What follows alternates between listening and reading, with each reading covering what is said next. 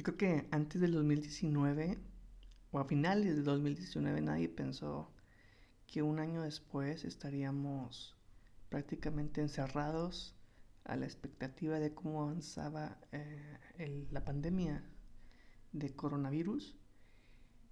Y yo creo que también es importante ver esto porque dices, bueno, a lo mejor uno que tiene 34 años, pues piensas, bueno, me faltan a lo mejor 40, otros 40 años de vida y no piensas a lo mejor que se puede atravesar una situación así como la que estamos viviendo, ¿no? Eh, pienso en, en, las personas que les tocó vivir la influencia española por allá de 1918, por aquellos años, y dices, bueno, son 100 años prácticamente, ¿no? Más o menos ahí, 100 años los que han pasado en ese, entre esa crisis sanitaria y la que estamos viendo actualmente. Claro que hubo otras menores, pero ninguna como lo que estamos este, eh, viviendo, ¿no? Ya prácticamente un año, un poco más, con esta situación y me pongo a pensar que si todo esto que nos ha pasado no nos, no nos ha invitado a, a, reflexionar y si no hemos aprendido algo, entonces, ¿vamos bien como sociedad?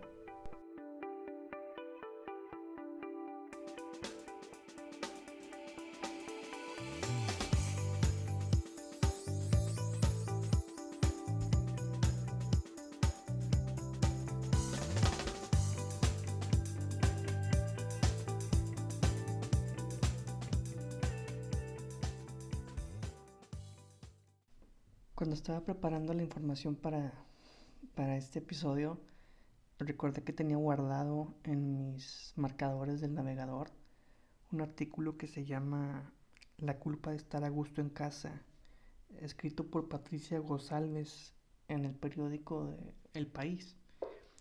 Y me llamó la atención porque precisamente hablaba de, eso, ¿no? De, de cómo el estar, bueno, se escribió a por creo que por allá de marzo, mayo, si mal no recuerdo, del 2020, cuando apenas estaba empezando todo esto del, del encierro, y hablaba de cómo la gente no se sentía culpable por estar encerrada, ¿no?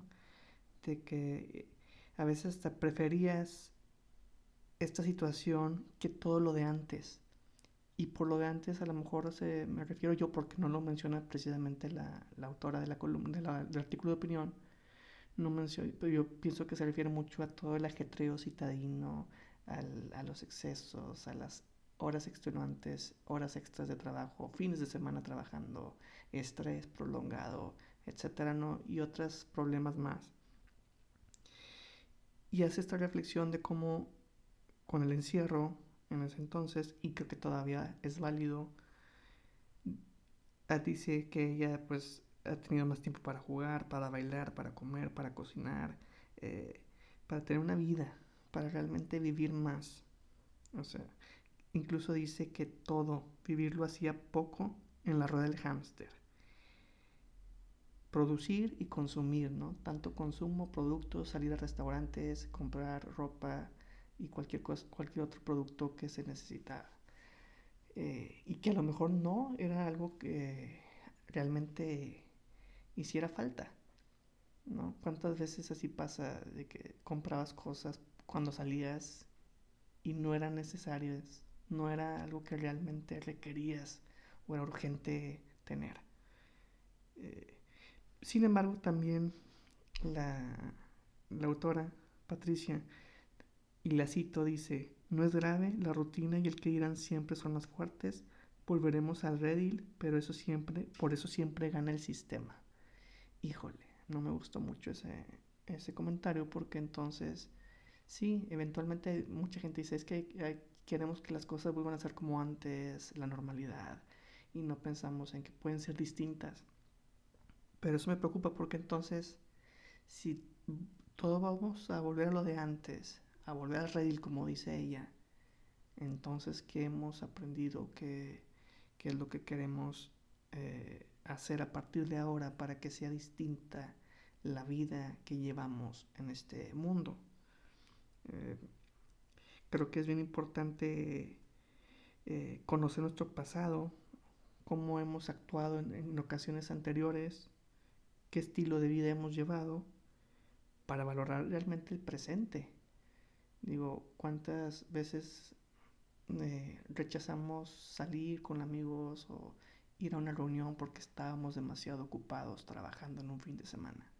Digo, no, entiendo que, que a veces hay que hacer eso para ir a nuestros sueños o emprender algún negocio, lo puedo entender, pero hasta qué punto hemos se sacrificó más bien eh, la vida social y qué tan dispuestos estamos a, a, a, tratar de encontrar ese equilibrio cuando la pandemia ceda y podamos volver a salir, a encontrarnos, a convivir.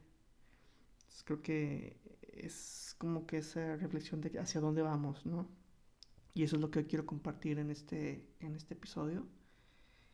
Y algo que me que también me llamó la atención y que leí en el periódico del, del, del país es una entrevista que le hicieron a Juan Luis Arzuaga, un paleoantropólogo, y precisamente le, le hicieron esa pregunta, ¿verdad? Que por qué era importante estudiar el pasado.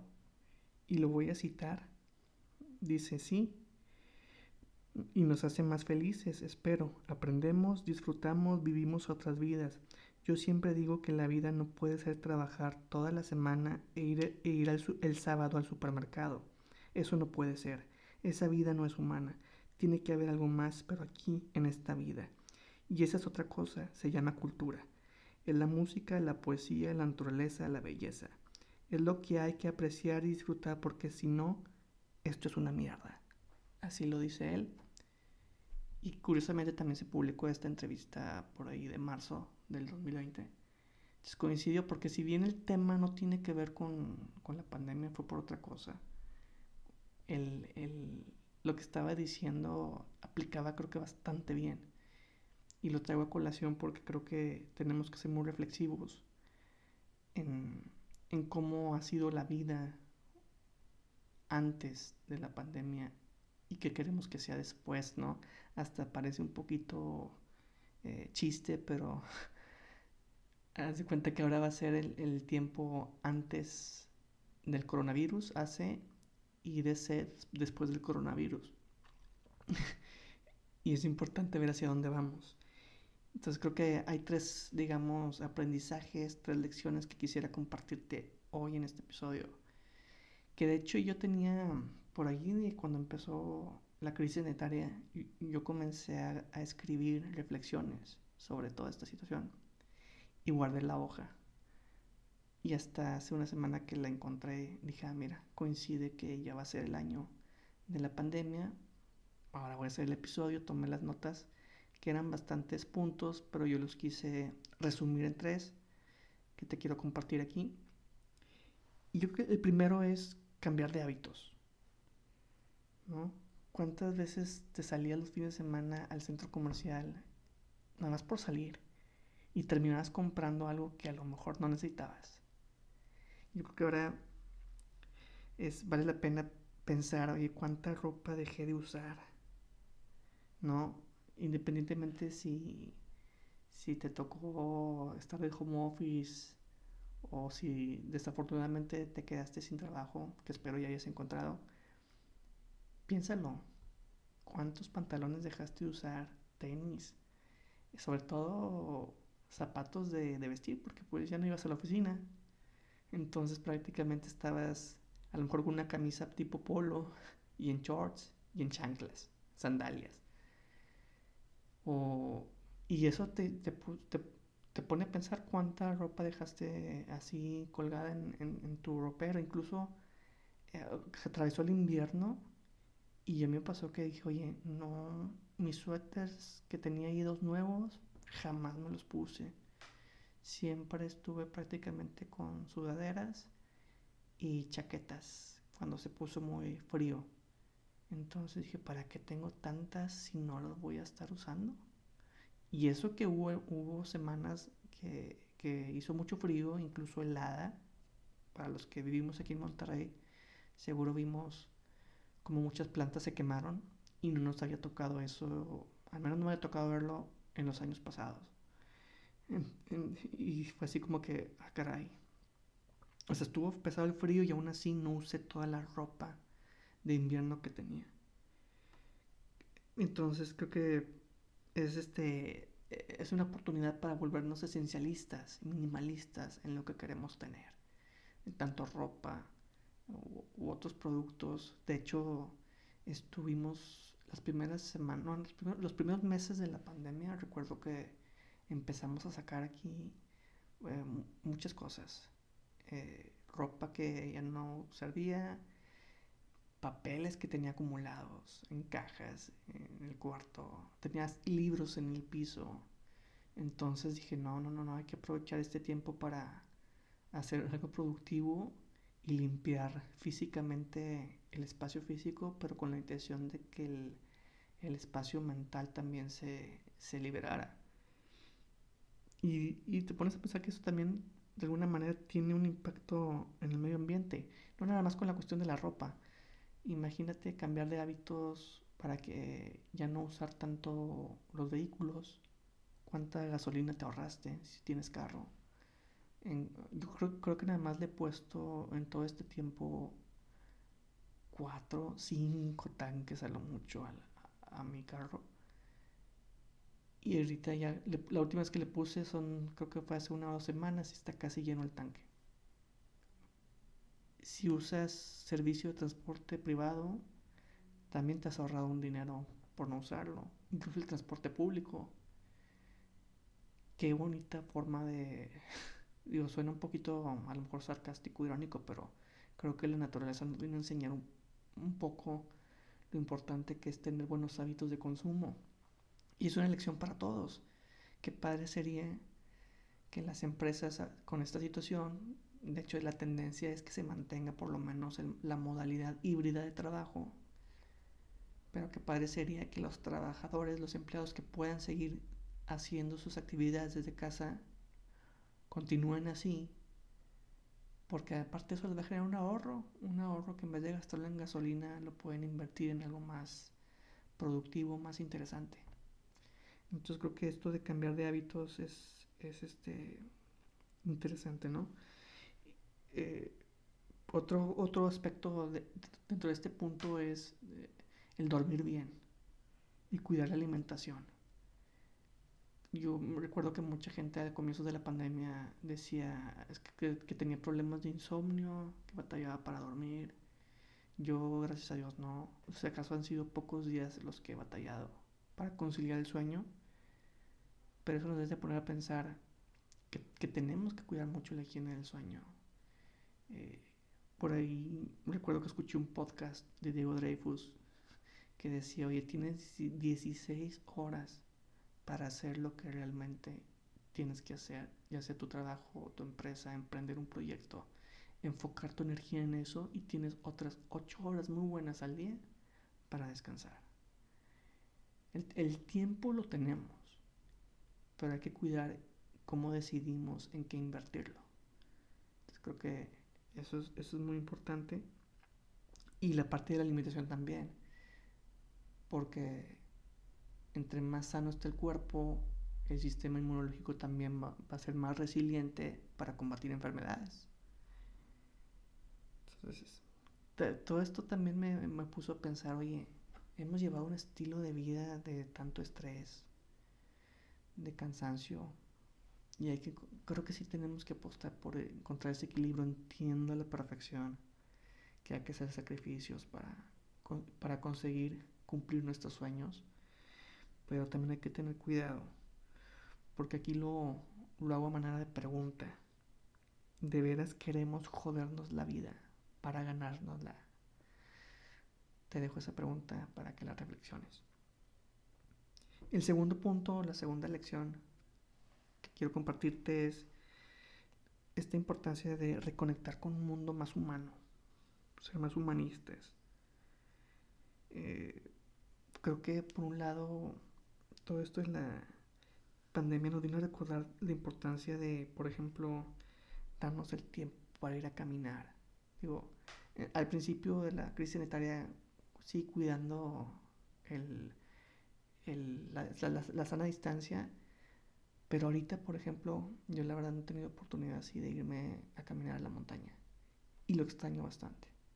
Entonces tengo así como que el propósito de, oye, ya cuando se pueda con más tranquilidad ir, quiero hacerlo. Conectar con la naturaleza. Otro, otro, otra idea es que lo de, todo esto también nos viene a, demostrar la importancia de vivir más experiencias para conectar con nosotros mismos y los demás. Eh, qué padre sería ya, por ejemplo, irte de viaje con, tus amigos a una playa, a, descansar, a pasar, el, a pasar un buen momento, eh, alejarte un poquito de la ciudad, porque esa es otra. ¿Cuántas vacaciones quedaron postergadas porque se atravesó la crisis sanitaria? Y creo que por eso mucha gente como quiera se animó, al menos en los últimos meses, a ya salir con más confianza a destinos turísticos. Porque yo que traemos esas ganas ahí de realmente disfrutar. No nos hemos dado esa oportunidad, creo yo. Y tenemos que hacerlo. Porque si algo ha demostrado la, pandemia es que no podemos esperar hasta que se llegue el momento indicado para disfrutar la vida. Porque si no, si vamos a esperar hasta que las condiciones sean las adecuadas, pues se puede atravesar otra situación así de emergencia, ojalá que no. Pero sí tenemos que ser más reflexivos en ese aspecto. Otro punto es si estamos realmente haciendo lo que nos gusta y apasiona, porque por lo mismo de que queremos invertir mejor nuestro tiempo y disfrutarlo más, tenemos un trabajo que nos agrada, queremos cambiar o queremos reenfocar nuestros objetivos, desarrollar otras habilidades para, no sé, emprender un negocio, ofrecer servicios con lo que uno sabe hacer que también es válido poner esas ideas sobre el papel para ahora sí crear un plan y reinventarnos para realmente hacer lo que nos gusta. Otro es también si estamos rodeados de gente que nos impulsa a ser mejores. Eh, digo, está bien, yo creo que el, el, 80% o, mínimo el 70% de las personas con las que te juntas deben ser eh, positivas o que te ayuden a crecer y no que sean amistades que te arrastren hacia un ciclo, un círculo vicioso de, de emociones negativas o de desgaste emocional que a veces te drena la energía y no te ayudan a ti porque de por sí que ya llevamos la vida acelerada y luego encima te agotas mentalmente por, por, por culpa de otros, pues no, no está padre. Entonces también es importante valorar eso, quiénes son las amistades que están cerca de nosotros y a quienes habría que ponerle distancia o incluso pues cortar por lo sano. También otra idea es si nos vamos a apoyar más unos a otros para salir adelante. ¿No? Digo, de perdido con comentarios positivos para alentar a los demás. Digo, estaría padre que, que en una crisis económica pues uno piensa a lo mejor así de bote pronto, pues el trueque, ¿no? Intercambio de productos y servicios, pero a la larga no es sostenible, ni mucho menos cuando ya, ya la población es más grande como lo eran hace 300, 400 años o, en la Edad Media, ¿no? Que las comunidades eran más pequeñas y era factible que un zapatero eh, recibiera manzanas de un, de un granjero y él le diera unos zapatos, ¿verdad? Pero ahorita ya no. Eso ya no es sostenible pero por lo menos sí apoyarnos en el sentido con comentarios positivos, porque creo que las redes sociales ahorita abunda bastante la negatividad, está muy polarizado todo, creo que hay mucha polarización en, distintos temas, por eso yo hice el, el, comentario con, conectar con un mundo más humanista, digo, entiendo que hay muchas luchas ahorita eh, muchos frentes, está por la igualdad y la equidad de género en las mujeres, también la, violencia de género, también están los temas de, de la comunidad LGBT y así otros más. Pero por eso yo todo mejor lo centro como humanista en la persona y, conectar con, esta idea para realmente buscar cambios que, que, nos beneficien a todos y de una manera más este, holística en el sentido de abarcar a todas las personas. Y por último, no menos importante, el tercer punto es cuidar más la naturaleza. Creo que, digo, por ahí, cuando se, confirmó lo del coronavirus, ahí se mencionó mucho lo de los murciélagos y cómo los tenían en, en mercados así rodantes de China. Y eso me hizo pensar, o sea, ¿qué hábitos tenemos de, de higiene? Digo, eso para mí se me hace muy, muy sucio, pero no, me voy tan lejos. Digo, aquí en mi ciudad, en Monterrey, uno se puede ir al, no sé, al mercado campesino y no me quiero imaginar que ahí, ahí ves donde a lo mejor sacrifican al, cabrito o a las gallinas, a todo y luego te lo dan así, y, ay, no sé. O cuando vas a un mercado rodante y que dices, ay, huele bien rico el menudo o el pozole o, los tacos, las flautas. Pero le piensas, porque pues por ahí va caminando mucha gente y tose o no sé, y si no están cubiertos los alimentos, como que, ¿dónde está la higiene? Y eso también me, pone a reflexionar sobre, eh, en cuanto a los animales, entre más se afecte su ecosistema y se vean obligados a estar más cerca de los humanos, pues más riesgoso va a ser contra alguna infección o que una enfermedad mute de, al, al, brincar de un animal a un ser humano. Entonces tenemos que ser muy conscientes de eso para realmente pues saber qué se puede hacer, ¿no? Y darle su espacio para que ellos tengan, como que estén alejados, eh, mantengan la sana distancia también de nosotros. Entonces, pues al menos esas son las tres reflexiones que quería compartirte sobre esto que, que estamos viviendo ahorita. Mm, vale la pena realmente sentarnos a reflexionar hacia dónde queremos ir eh, como sociedad o si vamos a caer en las prácticas de antes. Digo, estoy de acuerdo que sí extrañamos muchas cosas de antes, pero por lo menos buscar que sea distinto el, destino al que queremos llegar, ¿no? A partir de, pues ojalá que en los próximos, uno quisiera desear que en los próximos seis meses, un año ya, mucho un año, pues ya todo vuelva a ser más como antes en el sentido de poder salir, convivir, etcétera porque aún y con la vacuna no hay que agarrar confianza. No hay que caer en la tentación de sí, ya vamos a juntarnos, ya vamos a andar sin cubrebocas y reuniones masivas. No.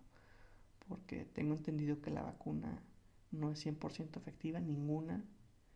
O sea, te puede dar la enfermedad, puedes contagiar, pero el impacto va a ser menor. Pero para qué arriesgarnos, hay que seguir con estas medidas por un buen tiempo más. Entonces, te dejo estas tres lecciones o aprendizajes que yo rescaté durante este año. Digo, fueron más, pero los resumí en estos tres. Y te invito a que me compartas tus comentarios. Y bueno, por otro lado, eh, hice cambios en mis redes sociales. Eh, ya, no son, ya no están como Alejandro Garza Escritor.